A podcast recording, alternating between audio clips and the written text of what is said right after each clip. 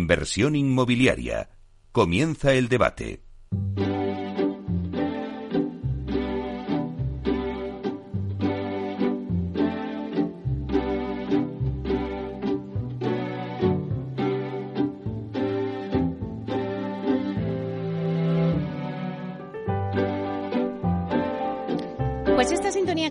Nos anuncia el tiempo del debate y hoy vamos a hacer balance del sector con Culmia, promotora que ya ha entrado en el club de las grandes inmobiliarias en España y aspira a doblar su negocio en 2024 y alcanzar una facturación de entre 600 y 650 millones.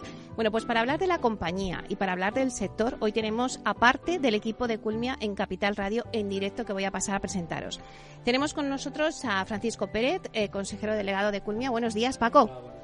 Un placer tenerte aquí con nosotros. Ya hacía tiempo que no venías por aquí. No, me, invitas. Es que ya te paso lista enseguida, ¿eh? Ya, ya, no me invitas. es tu casa, no, no tengo que, invitar, es tu casa. Muy bien, gracias. bueno, también tenemos con nosotros a Jaume Borrás, que es director de negocio en Culmia. Buenos días, Jaume. Hola, Meli, buenos días. Placer tenerte aquí también con nosotros. Encantado de estar. Eh, le sigue también Pablo Méndez, que es director de inversiones y gestión de suelo. Buenos días, Pablo. Buenos días, Meli. Muchas cosas que nos vas a contar, ¿no? Seguro. El tema del suelo está caliente. Sin duda. bueno, también está con nosotros Cristina Ontoso, directora comercial y de marketing de Culmia. Buenos días, Cristina. Buenos días, Meli.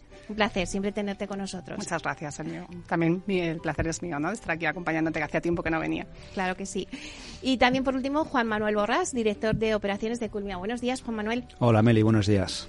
Bueno, pues ahora que estamos todos ya aquí, antes de empezar a, contar qué está pasando, qué ha pasado en el sector en 2023, en la compañía y qué va a pasar en el 2024, bueno, pues a mí me gusta siempre hacer una ronda para poner en situación a nuestros oyentes y me gustaría eh, que cada uno me diera un titular. A mí me gustan los titulares, me gusta sacar titulares de a ver qué pasa en el 2024. Un titular de cómo veis eh, o qué factores van a ser los que, o tendencias, los que más se van a poner en el foco en, el 2024. ¿Cómo va a ir 2024, Paco? yo creo que si un titular no, muy largo, cortito, sería que el año 24 va a ser el año del living dentro del sector inmobiliario en España. Eh, ya, ya hemos visto que la tendencia del 23 ha sido un poco esta, pero yo creo que se va a reforzar el, todo lo que tenga que ver con lo que me dicen, ¿no? El living, que es todo lo que tiene que ver donde se ponga una cama, ¿no? No solo la vivienda, las operaciones de Vilturren, de Viltusel, de asequible, todo lo que tiene eh, que ver con residencias de la tercera edad, residencias de, estudiantes. Yo creo que esto se va a reforzar muchísimo. Es verdad que ya sabes que lo que dicen de, del 2024, que va a tener una tendencia que se reforzarán los buenos datos a partir del verano y, y esperamos que este comportamiento sea así. Bueno, me gusta. El 2024 el año del living. Jaume.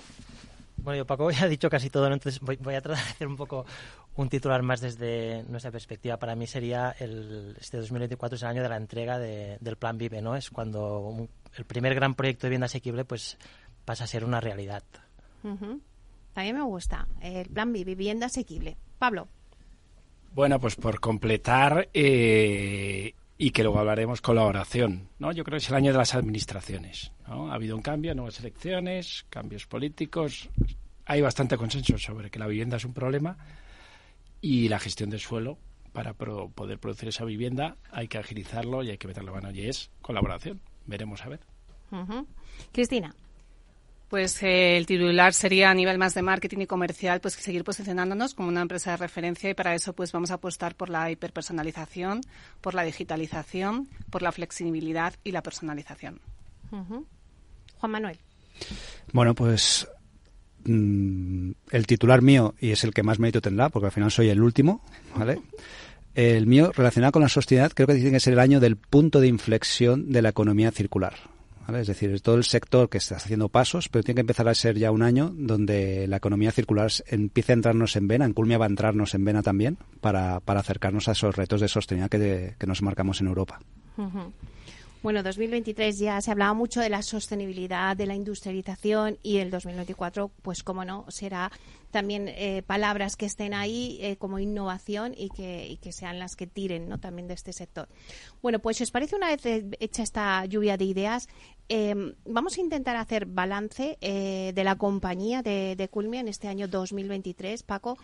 Eh, como decía antes en la introducción, pues habéis entrado en el club de las grandes promotoras inmobiliarias en España. Eh, bueno, ha sido gracias a todo vuestro esfuerzo en todas las áreas, evidentemente. Quizá eh, lo que más posicionado ahora mismo estáis en vivienda asequible. No sé si ha sido gracias también ese empuje a la vivienda asequible. ¿Cómo os ha ido 2023? Yo te diría que 2023 en general a, a, a las compañías del sector nos ha ido, nos ha ido bien. Cosa que no, ya sabes tú que, eh, Meli, que esto no es muy difícil eh, en España. Todos los que nos dedicamos a vivienda nueva, ¿qué pasa? Que se ha convertido esto en un sector un poco, un poco pequeño, ¿no? Un sector en el que se producen y se venden en torno a 100.000 viviendas.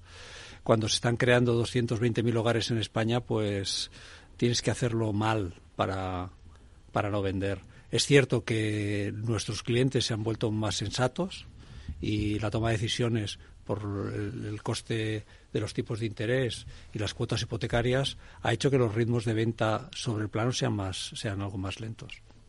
En concreto, ¿cómo nos ha ido? Mira, nosotros somos una compañía donde, donde todavía se reflejan los años en los que entregamos promociones enteras de Bilturren. Eh, el año pasado, que so- sobrepasamos un poquito los 300 millones, este año nos vamos a quedar un, un poco por debajo porque este año no entregamos ninguna promoción de, de Bilturren. Eh, que sí- perdón, el 23 estoy hablando, ¿eh? El 24 eh, tenemos que entregar todo el plan Vive y ahí empezaremos a, notar realmente un cambio.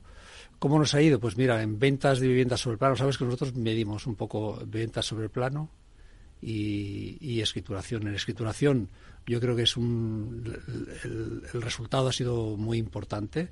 Yo creo que hemos tenido un crecimiento de, de casi un 25% respecto al año pasado y en ventas sobre el plano hemos debido tener un crecimiento menor en torno al, al 7%. O sea, año 23 respecto a ventas de viviendas tanto sobre el plano como escrituras, pues hemos tenido crecimiento respecto al año anterior. ¿no? Y esta es un poco la, la tendencia que, que, vamos a seguir. Tú decías, el año 24 es verdad que es el año en el que pegamos el salto porque empezamos a entregar pues, grandes promociones que hemos hecho en, en en asequible. ¿no? Uh -huh. Esto para empezar a contarte cosas, luego ya seguiremos. claro, esto 2023, pero Jaume, eh, ¿cómo veis el 2024? Pues con, con muchísima actividad y, lleno de, retos. Eh, ya se ve un par de veces, ¿no? Este año es cuando tenemos que entregar el lote 3 del Plan Vive. Esto supone eh, que entren 1.773 eh, familias a, a, vivir. Eso ya es un, reto, un, reto máximo. Hemos podido acabar ya a final de, del año 23 las primeras promociones. Son dos obras en, en Alcorcón. Eso supone que probablemente ya en marzo las primeras familias entrarán a vivir. Eh, a partir de junio podremos también dar acceso a esas viviendas a las familias de Tres Cantos y de Alcalá de Henares y finalmente después del verano en Getafe y San Sebastián. Eh, aparte de esta actividad vamos a tener eh, muchísimo trabajo para desarrollar el resto de vivienda asequible que, tenemos eh, adjudicada. Mm, tanto el Plan Vive 2 uh, como el Ayuntamiento de Madrid suponen ejecutar este 24 prácticamente 2.000 viviendas a eso tenemos que sumarle esos proyectos de Virturrent eh, que tenemos también comprometidos y que vamos a acabar este 2024, que son otras 600 viviendas. Y en la parte de, lo que es la vivienda para venta, ¿no? el negocio más, más tradicional, pues vamos a tener un crecimiento respecto a lo que ha sido el año 23. Mm, los solares que estamos desarrollando son, son por sus características solares en los que no prevemos eso que algunos dicen de que habrá pues desaceleración o caídas de precios, vemos uh, un poco todo lo contrario y sobre todo muy muy expectantes con lo que pasará con esa colaboración a la que hacía mención antes Pablo, ¿no?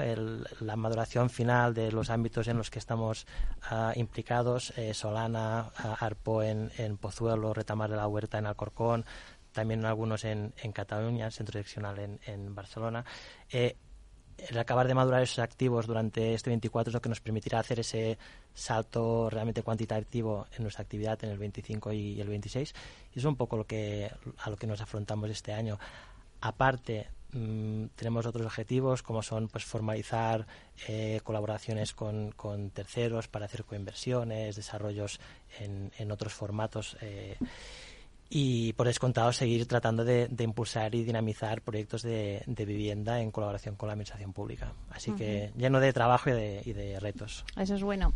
Eh, Pablo, recogiendo un poco el guante ¿no? de, de Jaume en cuanto pues la necesidad ¿no? de la mayor agilidad de, la gestión del suelo, ¿no? ¿Cómo veis en Culmia este tema en el 2004, que, 24? ¿Creéis que será un año de avances en el desbloqueo de suelo? Esperamos, esperamos, ¿no? Mm, y, un poco por retomar lo que al principio introducía, ¿no?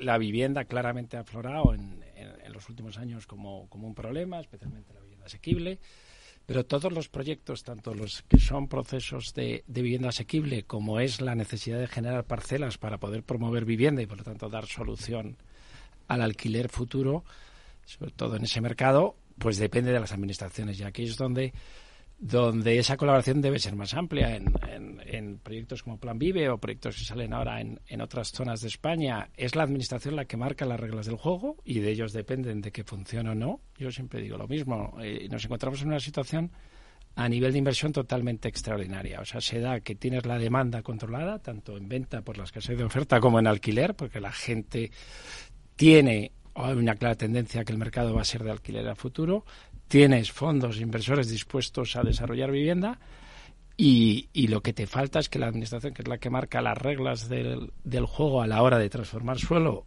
o de ejecutar obras, es la que marca las, las condiciones. En los procesos de, adjudicación de, de, vivienda es obvio, ya hemos hablado y luego seguro lo tomaremos. Luego queda la gestión de suelo. Ningún país, desde luego conocido, ningún país en Europa tiene unos trámites como tenemos nosotros aquí desde el punto de vista de, de, la gestión de suelo. Yo creo que el año viene marcado por el nuevo ministerio. El ministerio empezó a trabajar el año pasado en una ley que es la de seguridad jurídica que para nosotros es clave.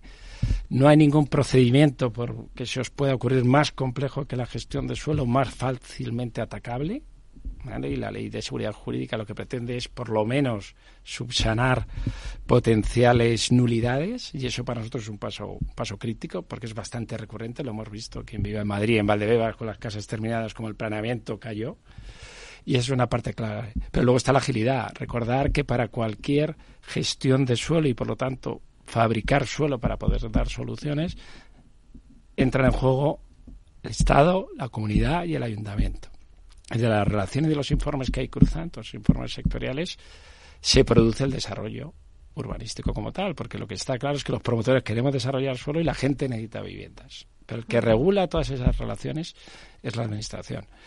Cambio de ciclo, se dan cuatro años, las legislaturas les encantan a los políticos, todos muestran buena voluntad, pero luego hay que ejecutar. Y ahí es donde nosotros pedimos sin duda un esfuerzo, hay que cambiar reglas, hay que poner recursos, y, desde luego hay que impulsarlo porque si no te quedas sin, sin la materia prima que necesitas para desarrollar una actividad que todos dicen que es necesaria, como es la vivienda. Eh, Cristina, en materia de ventas y comercialización, ¿qué prevéis para este año 2024 y qué balance haces ¿no? del 2023 en vuestro área de negocio? Pues mira, tras un 2022 que fue muy dinámico, ¿no? Por la baja, los tipos de interés estaban bajos y por ese ahorro embalsado de los hogares, ¿no? Tras la pandemia, 2023 ha sido un año de ralentización, como comentaba Paco, que de alguna forma ha sido una cierta vuelta a la normalidad, ¿no? Porque 2022 fue muy excepcional y en 2024 se consolidará. Por completar un poco la información que daba Paco, pues a nivel comercial estamos muy contentos con los objetivos de ventas porque hemos alcanzado casi el 90% del presupuesto teniendo en cuenta la situación de mercado. Hemos tenido una ratio de absorción de un 5% y hemos incrementado precios en ciertas localizaciones en un 25% de la cartera de Culmia. Si hablamos de entregas, pues el presupuesto lo hemos cumplido ampliamente y, eh, y si hablamos del resto de departamentos, a nivel de atención al cliente me gustaría hacer balance porque hemos conseguido la implantación este año del proyecto de experiencia de cliente. Hemos realizado acciones bidireccionales para empatizar y conectar con el centro de atención al cliente y poder fidelizar a los equipos. Hemos auditado eh, lo que es el centro de atención al cliente para ver la calidad de la atención que reciben nuestros clientes y hemos obtenido un 90% de puntuación y hemos realizado encuestas de satisfacción a nuestros clientes en diferentes fases del proceso de venta, pues visita, reserva, contrato y escritura y hemos obtenido un 8,5. Muy buenos resultados en la parte de atención al cliente. Si nos centramos en la parte de marketing y comercial, eh, a nivel de marketing o comunicación, eh, hemos posicionado la marca Culmia como una marca de referencia en el sector inmobiliario. Como tú decías antes, que me gusta mucho, somos ya considerados uno de los grandes. Y en ese sentido, pues la idea es seguir innovando, seguir comunicando y seguir innovando no solamente en lo que hacemos, sino cómo lo hacemos. Este año en marketing hemos implantado muchas acciones diferenciales, como puede ser Culmia City Tour, esas guías de viaje que hemos hecho, ¿no? Y hemos conocido los destinos de las promociones de Culmia de la mano de un influencer. Hemos eh, llevado a cabo las Parades Hablasen, que es una acción de marketing donde hemos contado con otro influencer y nos ha permitido, en tono de humor, eh, pues hablar de situaciones que se dan en la compra de una vivienda. Hemos puesto en marcha también Culmia, guía de viaje, donde hemos conocido qué, cuál es el proceso de compra que lleva un comprador. Hemos empezado a estar en TikTok, somos una de las primeras promotoras y a día de hoy somos la que más seguidores tenemos con 16.000 seguidores. Hemos apostado por la inteligencia artificial. Eh, hemos puesto en marcha campañas de publicidad eh, con vídeos personalizados para los clientes. Hemos realizado eventos muy diferenciales a nivel eh, interno y externo para presentar los premios de seguridad y salud, el Día del Grado Inmobiliario, donde hemos eh, apostado por el teatro de improvisación. Tenemos una estrategia de contenidos totalmente diferencial en redes sociales, por todo lo que estamos haciendo, donde también estamos apostando por la inteligencia artificial cuando hemos hecho pues, las casas Barbie de Culmia, las casas de los políticos.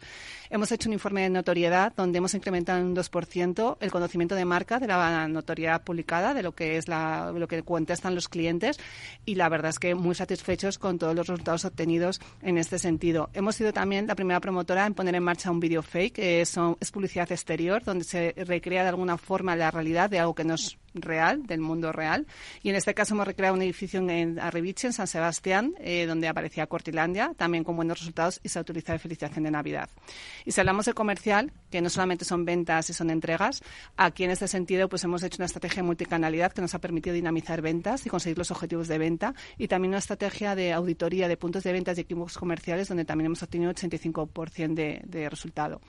Y mm, por último, en cuanto a resultados, pues sí que decir que el trabajo que hemos realizado durante este año ha sido reconocido con diferentes premios en el departamento. Hemos conseguido el premio Prima Sima, la mejor estrategia de marketing por Vitamina Home, la Casa de las Emociones de Culmia. Y hemos obtenido eh, también el reconocimiento de ser una de las 100 mejores ideas de actualidad económica por Culmia FES y no solamente eso, sino que hemos sido finalistas en los premios Intereconomía, los premios AEFI y los premios Agripina. Y por último, por completar un poco el círculo, como vemos 2024, pues como comentaba Jauma, eh, es un primer semestre, pues va a ser más de estabilización, consolidación, ralentización, en línea con 2023. O sea, mm, la verdad que los resultados y lo que esperamos ya en enero, el pronóstico es bueno, tenemos operaciones y vamos a cerrar ventas. Eh, y el segundo semestre eh, sí que vemos que para nada caída de precios, como también comentaba Yama, al contrario, si vemos que va a haber incrementos de precios en determinadas localizaciones, eh, por también lo que comentaba Paco, ¿no? de ese eh, desequilibrio entre la oferta y la demanda, sí que habrá una estabilización de costes y sí que vemos también una baja de tipos de interés más hacia final de año y eso pues también reactivará las transacciones porque hay resistencia al empleo, ¿no? y por otro lado también pues esperemos que se modere también la inflación y eso haga que se recupere el poder adquisitivo de los clientes. Juan Manuel, eh, ha apostado en estos últimos años muy fuertemente por la innovación. Lo hemos visto en pues la industrialización en el Plan Vive, eh, construcción con madera, sellos propios de vivienda sostenible y saludable. ¿Qué lecciones os ha dejado la aplicación de estas investigaciones en, el negocio? Lecciones, lecciones son muchas. Yo creo que y lecciones que además eh, y si cogemos el caso concreto del Plan Vive, estamos aprendiendo de esa industrialización para mejorar en el Plan Vive 2 y en el lote del Ayuntamiento, los dos lotes del Ayuntamiento de Madrid. ¿no? Yo creo que el 2023 ha sido un año de, de consolidación dentro de la compañía a nivel tanto de innovación como de, sostenibilidad. Es decir, veníamos ya con un track record, con acciones que vamos haciendo, pero 2023 ha sido un año de, consolidación, como tú estabas, ahora comentabas, ¿no? nuestros propios sellos, ¿no? del sello de sostenibilidad el sello de salud, lo, estamos implementando en todas las promociones que, que, hacemos, con lo cual eso ya consolida un desarrollo que empezamos en el 2022. A nivel de, de la parte de innovación y sin ir a la parte de construcción, yo creo que es importante también que el equipo eh, tiene oídos puestos ¿no? Eh, o ojos puestos en las aplicaciones que pueden mejorar a, tanto el desarrollo de información como la vida o la, sí, la vida del propio cliente ¿no? dentro de la vivienda. ¿no? Aquí con, con el equipo de Cristina pues eh, hemos trabajado en la aplicación del Culmia Home y la vamos aplicando ya en todas nuestras promociones. Este año 2023 hemos consolidado o hemos acordado un, hemos llegado a un acuerdo con Clip, que es otra aplicación que da eh, facilita al, al, cliente finalista la contratación de los servicios de agua, de, de gas y de, y de electricidad principal, principalmente, ¿no?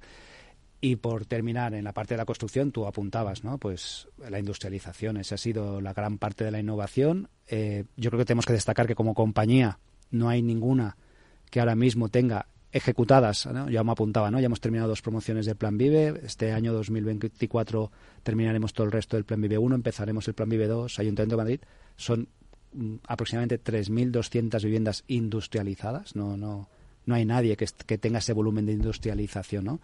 Y, y, la, y la idea es continuar en el 2024 y siguientes años en, esta línea de tanto la parte de innovación como la de sostenibilidad. Bueno, pues si os parece ahora ya que cada uno cuenta un poco su área, eh, vamos a nada a coger un poquito de aire y luego ya nos metemos a debatir todo lo que habéis puesto encima de la mesa.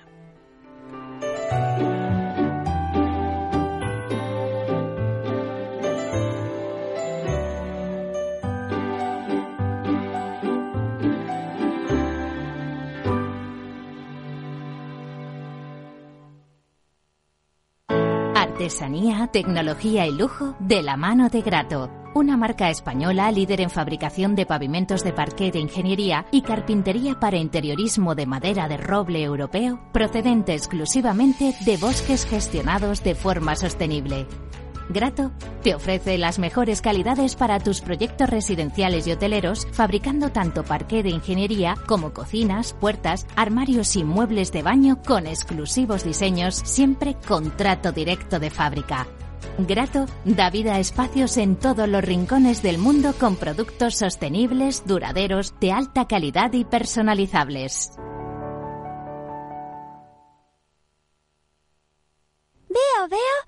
Cosita. ¿Qué cosita es? Empieza por la letrita L. Ya lo sé. Letras del Tesoro. Si mires donde mires ves letras del tesoro, en Renta 4 Banco te facilitamos comprarlas de forma rápida y cómoda. Entra en r4.com y descubre todas las ventajas de comprar letras con un especialista en inversión. Renta 4 Banco. ¿Quieres más?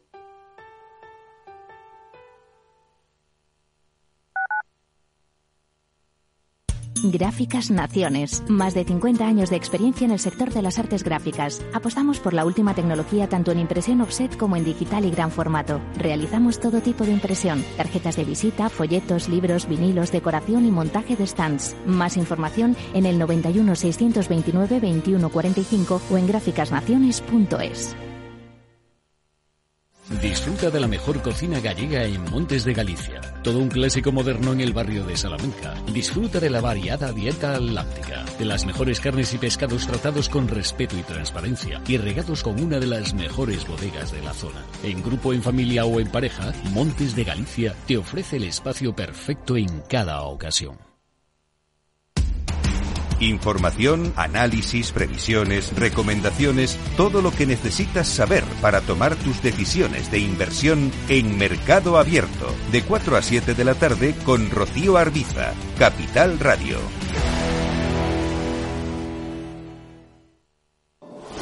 La economía vuelve a El Balance con renovada presencia. La tertulia económica más simpática, entretenida y con los profesionales mejor preparados de la radio española llega todos los jueves a los micrófonos de El Balance a las 9 de la noche. Aquí, en Capital Radio. Escucha cada jueves, a partir de las 11 de la noche, en Líderes Globales, las entrevistas que Raúl Castro nos trae desde Florida personas inspiradoras de habla hispana que han destacado en sus actividades más allá de nuestras fronteras y que nos dejan sus enseñanzas y aprendizajes desde el punto de vista más personal. Líderes Globales, con Raúl Castro, en Capital Radio.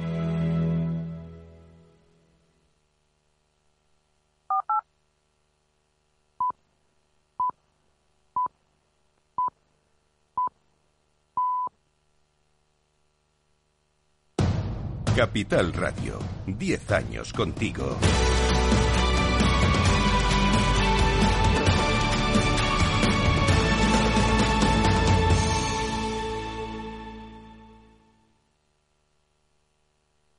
Inversión inmobiliaria con Meli Torres.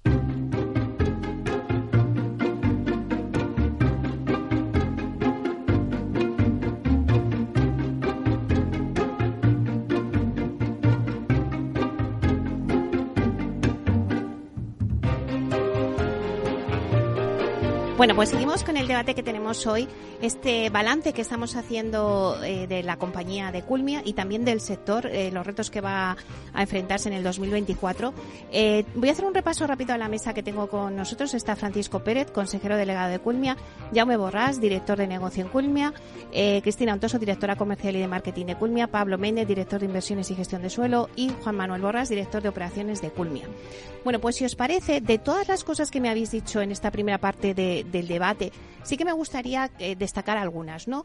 Eh, hemos hablado de, bueno, pues de la vivienda asequible, de la industrialización, de la sostenibilidad, de la innovación, eh, del marketing comercial yo cogería, creo que el 2024 va a ser un año que Culmia se va a destacar, como decías Paco, por esta actuación de viviendas asequibles donde arranca todo vuestro plan Vive. Sí que vamos a detenernos un poquito aquí, ¿no?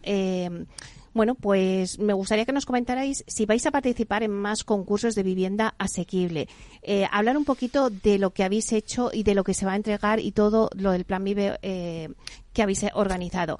Eh, ¿Qué se necesita para que haya más y más grandes ciudades que se animen a hacer concursos y que haya más vivienda asequible? Vamos a detenernos en ese capítulo y lo comentéis vosotros. Paco.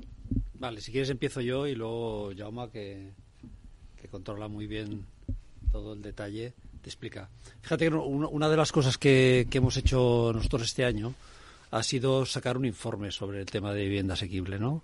¿Por qué? Porque estábamos viendo que realmente hay muchas expectativas. Sabes que con la campaña de las municipales se habló de las 187.000 viviendas y luego se están viendo muy pocos concursos, como tú dices, que concreten qué va a pasar con esto. Y, lo que hicimos fue estudiar realmente cuál era el alcance de estas necesidades, ¿no? Y, por otro lado también porque estábamos viendo que había algunas críticas respecto a que la vivienda asequible no estaba cumpliendo las expectativas de precio, ¿no? Entonces nosotros lo que, lo que intentamos ver era un poco qué necesidades había. Lo estudiamos para toda España. Fíjate que hicimos un estudio cogiendo ciudades de más de 50.000 habitantes y cruzando los datos de alquileres con, eh, con renta. Y a partir de ahí, ¿qué vimos? Pues mira, que realmente España, que no aparece en las estadísticas como un gran problema en la vivienda, sí aparece como uno de los primeros dentro de la Unión Europea con problemas en alquiler de mercado. Es decir, si hay 18 millones de familias en estas ciudades de más de 50.000 habitantes en España en alquiler, hay casi 14 millones, 13,7, que están dedicando más de un 30% de sus ingresos a, pagar el alquiler. Y a partir de ahí nosotros lo que hicimos es diseccionar. ¿Y qué, se debería hacer? Y para resumírtelo mucho, te diría, nosotros dijimos, habría que hacer un plan de choque, destinando cada año 6.600 millones de euros de presupuestos públicos para hacer cuatro políticas. Una que supondría construir 45.000 viviendas al año de vivienda social. ¿Qué es vivienda social? vivienda que debería alquilarse en Madrid o Barcelona para poner dos grandes ciudades entre 200 y 300 euros. 2.700 millones, 2.750 para hacer 75.000 viviendas asequibles en colaboración público-privada.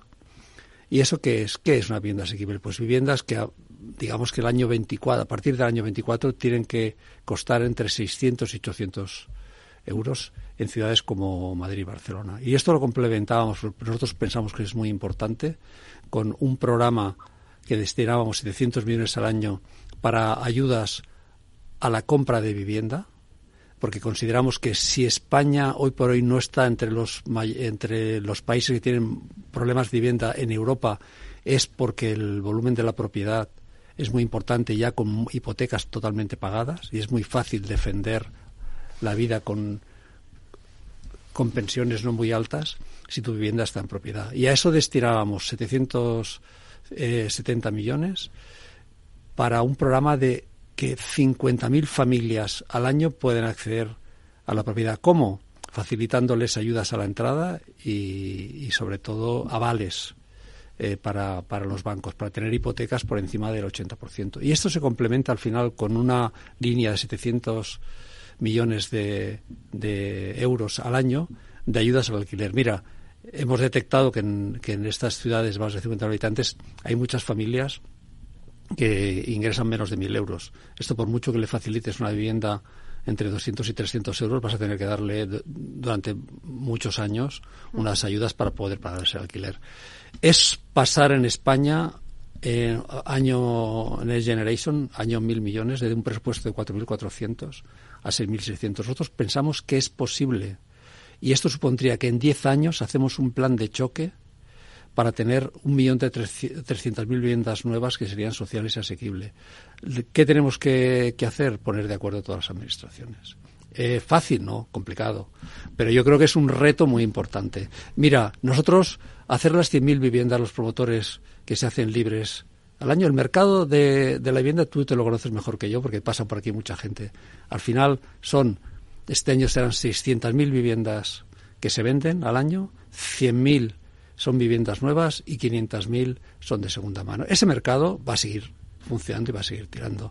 ¿Dónde hay que poner un esfuerzo, tanto público como privado, en el mercado de la, la vivienda asequible? Y para ahí, y para esto, la colaboración público-privada es básica. Este plan que decimos nosotros supone que los privados han de invertir 80.000 millones en los próximos 10 años si se llevara a cabo. Si alguien tomara este reto ¿Tú, crees que en España, en España hay 80.000 millones por parte de los privados? No, tendremos que atraer capital de fuera. Y por lo tanto, ha de ser programas muy sólidos. Estos 80.000 millones, una parte es financiación. ¿eh? Yo te diría que inversión directa son 30.000 millones. 3.000. Pongamos cifras de, de referencia. ¿eh?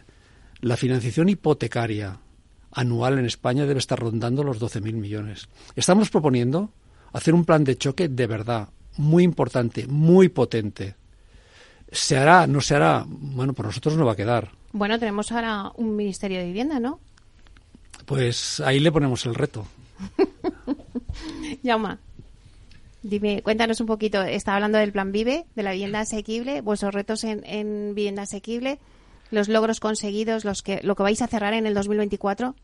Bueno, como apuntaba al, principio, este 24 vamos a, acabar eh, el desarrollo de lo que es el, lote 3, la primera adjudicación que tuvimos de, la comunidad.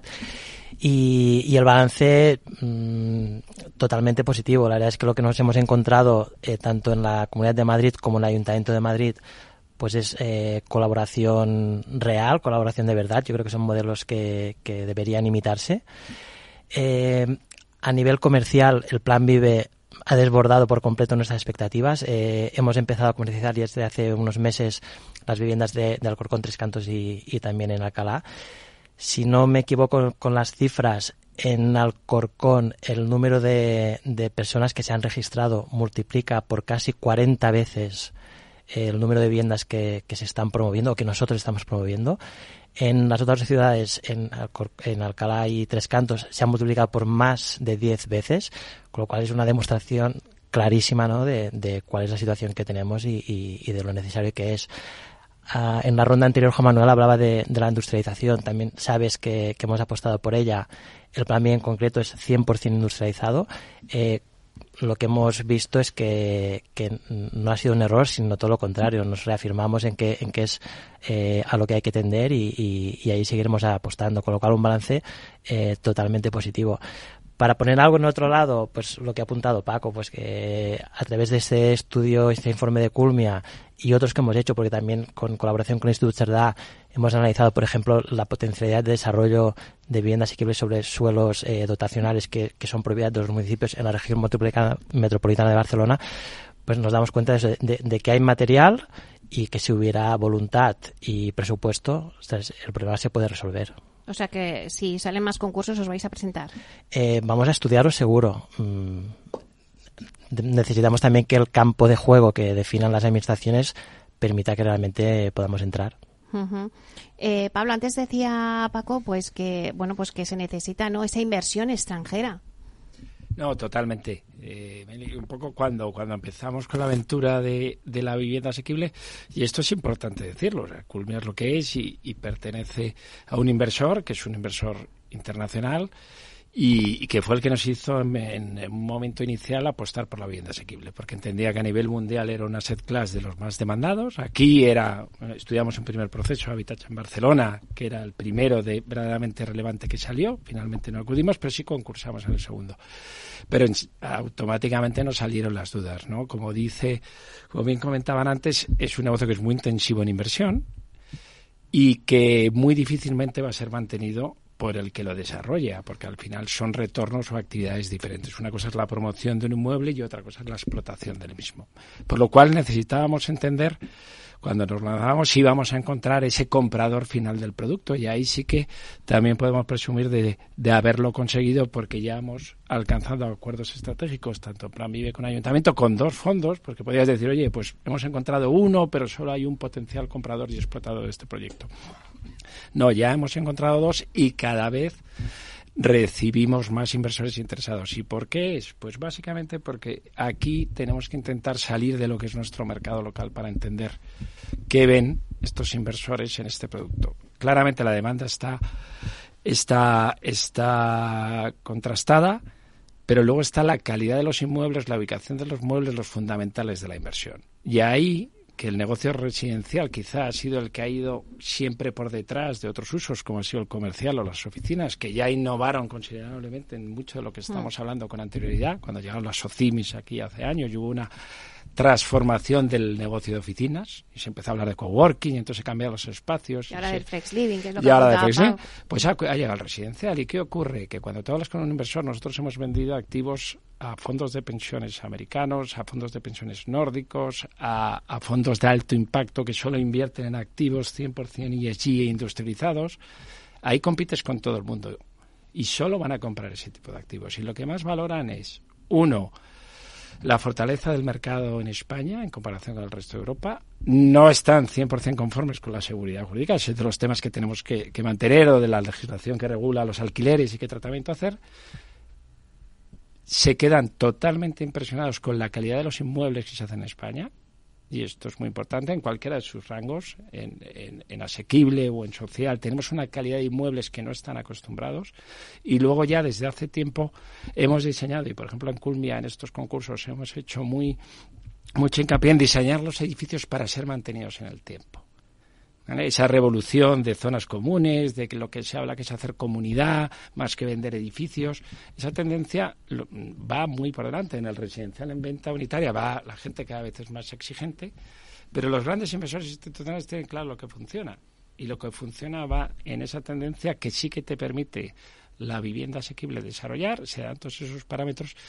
Por lo tanto, no tenemos ninguna duda que si somos capaces, y esto vuelve a abrirse una ventana en España, como se abrió hace otros años, de que si somos capaces de producir vivienda asequible, de calidad, eh, con unas normas claras y sin asustar al inversor final, el crecimiento a nivel mundial y las órdenes de inversión de los grandes fondos a nivel mundial es incrementar sus posiciones en España hacerlo en living.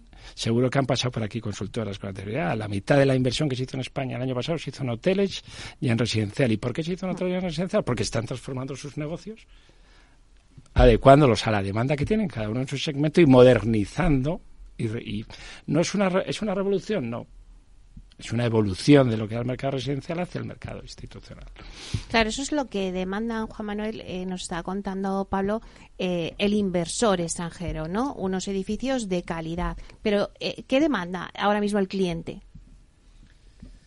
Yo aquí, respondiéndote a la pregunta, y luego te quiero hacer una, un apunte al, al, debate que has abierto, como decía Pablo, yo creo que tenemos que diferenciar aquí dos tipos de clientes. El cliente institucional, administración, que este tiene muy claro, Pablo lo ha dicho, ¿no? Todos los requisitos ESG lo tienen clarísimo y esto nos lo demandan y nos lo están pidiendo en todos los edificios que hacemos, eh, sean asequibles o, o build to rent, ¿no? Y ahí, pues, no podemos entregar un edificio que no tenga un certificado internacional tipo BRIAN, tipo LEED.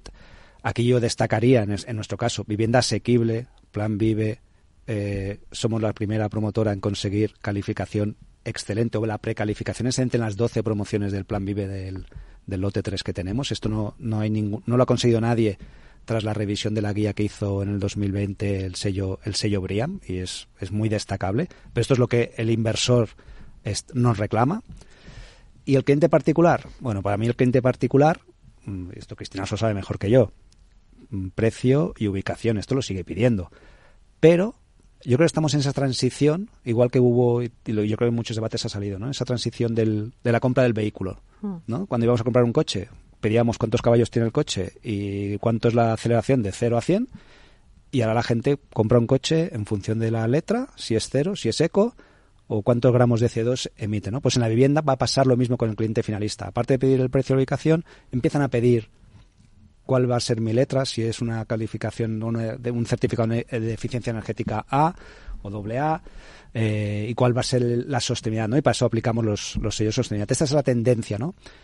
Con todo eso también, y Pablo apuntaba, ¿no? Eh, nosotros en, el año 2023 hicimos un, hemos hecho un, estudio de macrotendencias sociales con visión hasta el 2030, ¿no? Y ahí aparece, pues que es una sociedad que tenemos, es una población envejecida, que va a tender hacia la, a ser envejecida, que quiere vivir individual, pero en comunidad, ¿no? Y por eso los, nos tenemos que diseñar los espacios donde eh, fomentemos esos espacios comunitarios, aparte de la, de la vivienda, ¿no?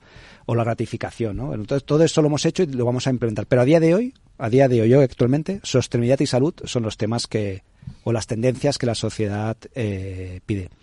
Y lo único que te, lo último que te quería decir es, y eso sí que no formaba ya porque no nos daría tiempo al debate, pero en ese reto que Paco Paco traslada a la administración, ¿no? Y que es un reto que yo creo que el sector tiene muy claro, ¿no? La necesidad de esas 200, 250 mil viviendas.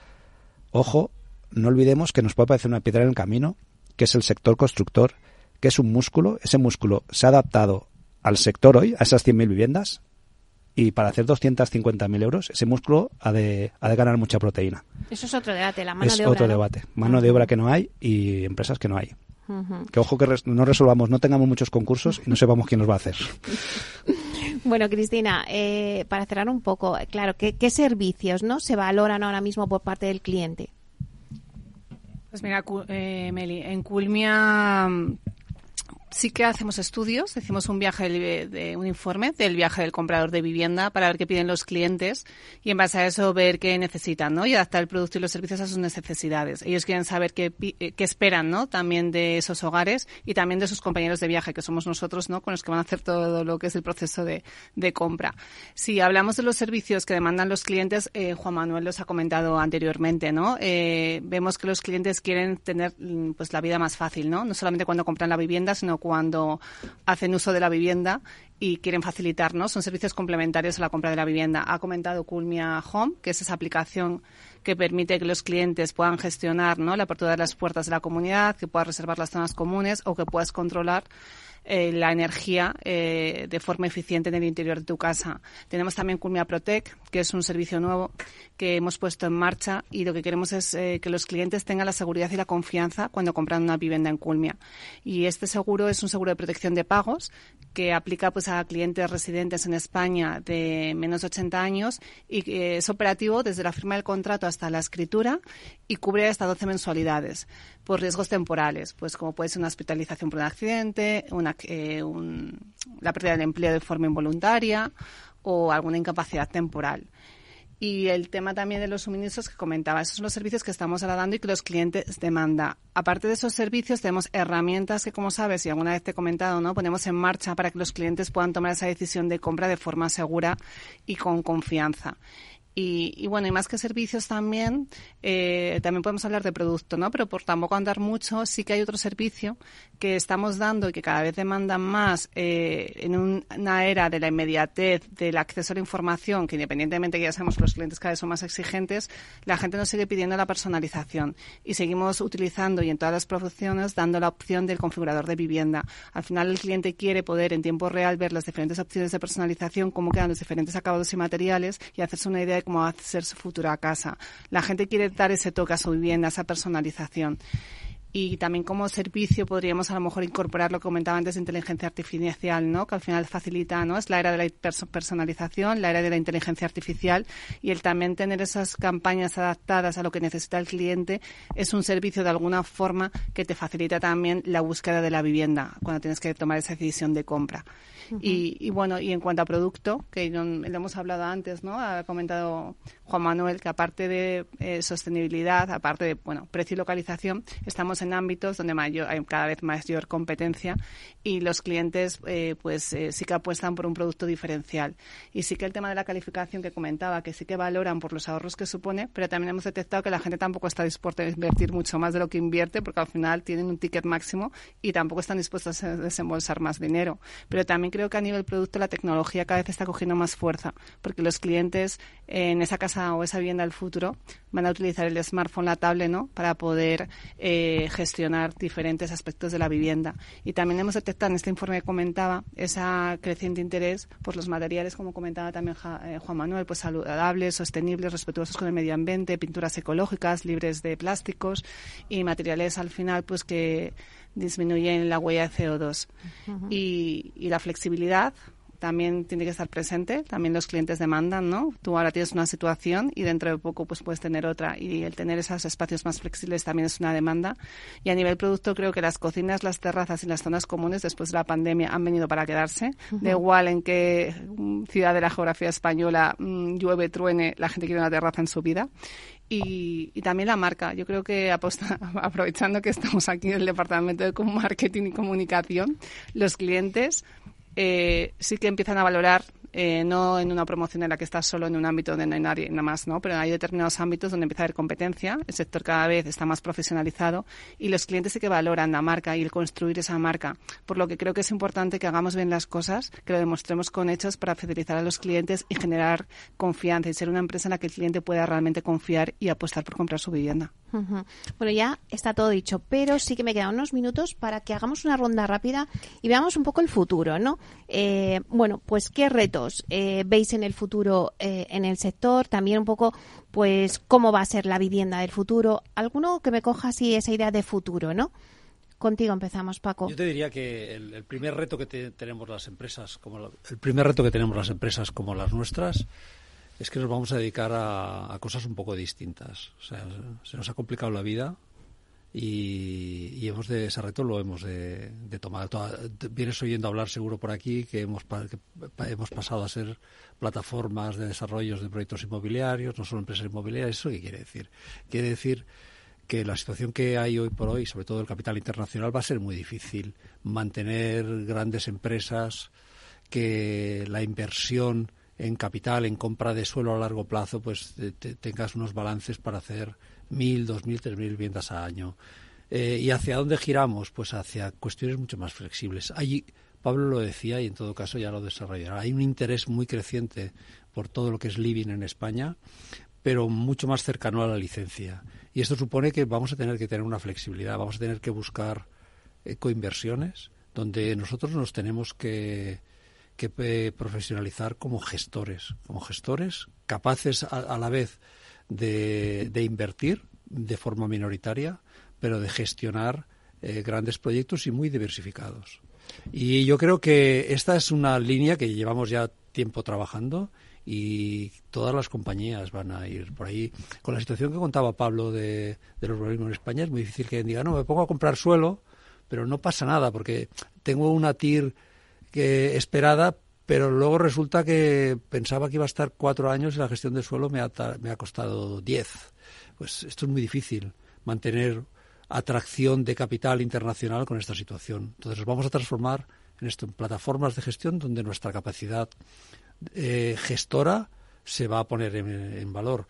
Nosotros hemos dado este año un salto de estábamos haciendo 1.800 viviendas, estamos construyendo 4.000. Eh, hay que ese ese pulso hay que saber mantenerlo, hay que saber responder a todo a todos esos retos, ¿no? Igual que un departamento comercial que antes se podía dedicar a la venta del Virtusel, de nuestras promociones, sabe que se va a tener que dedicar a muchas cosas. Tiene que dar, tiene que asesorar a todas nuestras promociones de, de Virturren, a, a la vez que eh, dar soporte a, a, los clientes que nos van a, a, venir, que van a ser, vamos a tener clientes y socios eh, más pequeños en algunas cosas. Me quedo con la transformación. Ahora solamente os pido una palabra porque ya estamos al final, pero sí que, ¿qué debe tener la vivienda del futuro? Una palabra, llama. Eh, debe ser saludable. Pablo. Diferente. ¿Yo? Pablo. Eh, lo has quitado. Eh, bueno, pues dado la oportunidad. Juan Manuel. Inteligencia artificial. Venga, Sí, lo- Pablo. Pero ya sé que han dicho todo lo que debe tener. Yo estoy pensando en los edificios. Bueno, pues lo dejamos ahí. Eh, creo que ha sido un debate muy interesante para apuntar por dónde tiene que ir el sector, como nos ha dicho ahora Paco, hacia esa transformación. Muchísimas gracias por estar aquí a Paco Pérez, CEO de Culmia. Muchísimas gracias, Paco. Nelly, por invitarnos. Llama Borrás, director de negocio. Muchísimas gracias. Gracias. Pablo Méndez, director de inversiones y gestión de suelo. Gracias, Pablo. Gracias, Meli. Cristina Ontoso, directora comercial y de marketing. Muchísimas gracias, Cristina. Gracias, Meli. Y Juan Manuel Borras, director de operaciones de Culmia. Muchísimas gracias. Muchas gracias. Bueno, y a ustedes, señores y señoras que nos escuchan al otro lado de las ondas, gracias por estar ahí y compartir este espacio con nosotros. Gracias también de parte del equipo que hace posible este espacio, de Félix Franco en la realización técnica y de quien les habla, Meli Torres. Os esperamos mañana viernes de 12 a 1 en inversión inmobiliaria. Vamos a hablar del sector inmobiliario en el 2024, pero vamos a comparar España con Portugal. Así que no os lo perdáis. Eh, y como siempre os digo, que la alegría sea siempre vuestra fortaleza. Así que a ser felices.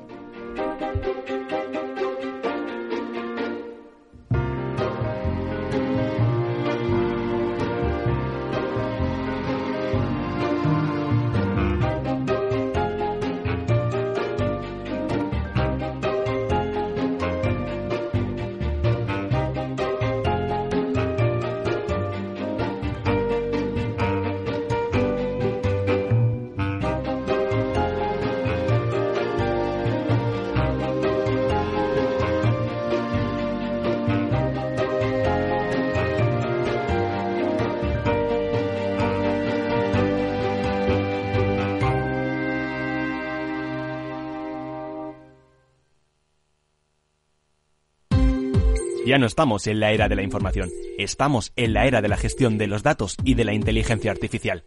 El tratamiento inteligente de estos datos proporciona un valor enorme a las empresas en sus procesos de negocio. En Piper Lab ayudamos a nuestros clientes a tomar decisiones de negocio basadas en datos. Escúchanos todos los lunes en el espacio de Big Data de Capital, la Bolsa y la Vida. ¿Qué es ir más allá? Con Arval podrás llegar donde te propongas de la forma más sostenible y darle a tu empresa todas las soluciones de movilidad que necesite, asesorando con las mejores opciones de movilidad para las distintas necesidades de tu flota, con vehículos electrificados, bicicletas, coche compartido. Arval, la transición energética arranca aquí. Más información en arval.es.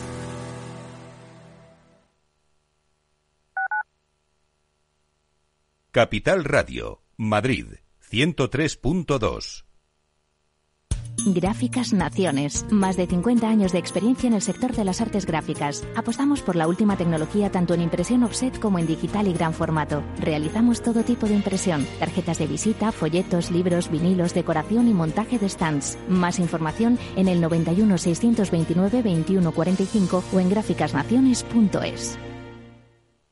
Disfruta de la mejor cocina gallega en Montes de Galicia. Todo un clásico moderno en el barrio de Salamanca. Disfruta de la variada dieta atlántica, de las mejores carnes y pescados tratados con respeto y transparencia y regados con una de las mejores bodegas de la zona. En grupo, en familia o en pareja, Montes de Galicia te ofrece el espacio perfecto en cada ocasión. La economía vuelve a El Balance con renovada presencia. La tertulia económica más simpática, entretenida y con los profesionales mejor preparados de la radio española llega todos los jueves a los micrófonos de El Balance a las 9 de la noche. Aquí, en Capital Radio.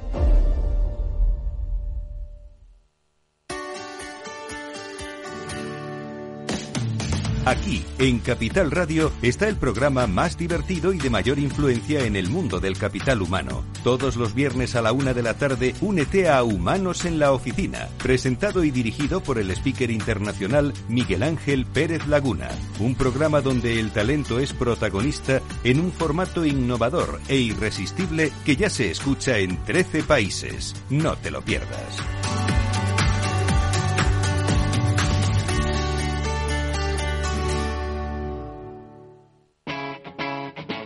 Capital Radio.